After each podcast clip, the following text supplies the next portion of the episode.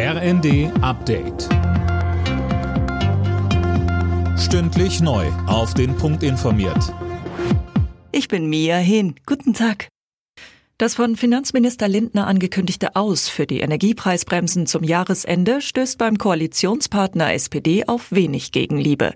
Jana Klonikowski mit den Einzelheiten. Die Preisbremsen geben Millionen Haushalten und Unternehmen Sicherheit vor überbordenden Energiepreisen, so die stellvertretenden Vorsitzenden der Bundestagsfraktion Miersch und Huberts.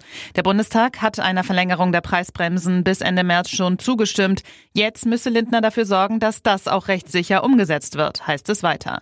Lindner hatte mit Blick auf die aktuelle Haushaltskrise das Auslaufen der Energiepreisbremsen zum Jahresende angekündigt. Auf dem Grünen Parteitag in Karlsruhe geht es heute um die umstrittenen Themen Asyl und Migration.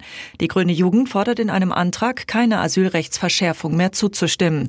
Außenministerin Baerbock verteidigte dagegen die geplante EU-Asylrechtsverschärfung. Ohne die Verhandlungen darum werden wir das Grundrecht auf Asyl, verbindliche Verteilung und auch die staatlich organisierte Seenotrettung kaum erreichen können weil wir können es nicht alleine in einer EU der 27.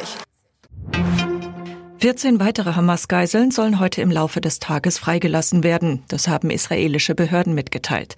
Im Gegenzug sollen 42 palästinensische Häftlinge freikommen.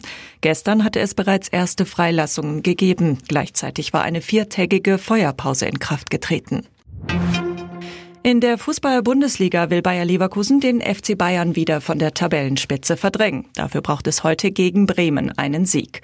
Außerdem trifft am Nachmittag Leipzig auf Wolfsburg, Dortmund auf Gladbach und Augsburg empfängt Union Berlin.